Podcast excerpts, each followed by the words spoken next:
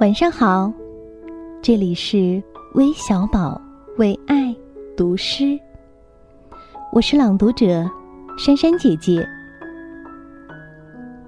今天为你读的是俄罗斯作家亚历山大·普希金的作品《假如生活欺骗了你》，由歌宝全翻译。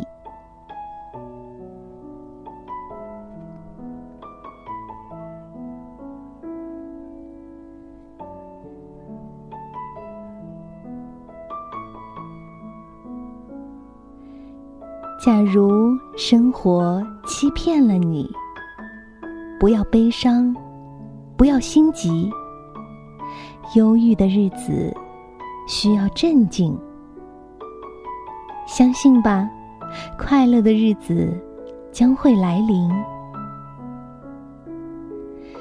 心儿永远向往着未来，现在却常是忧郁。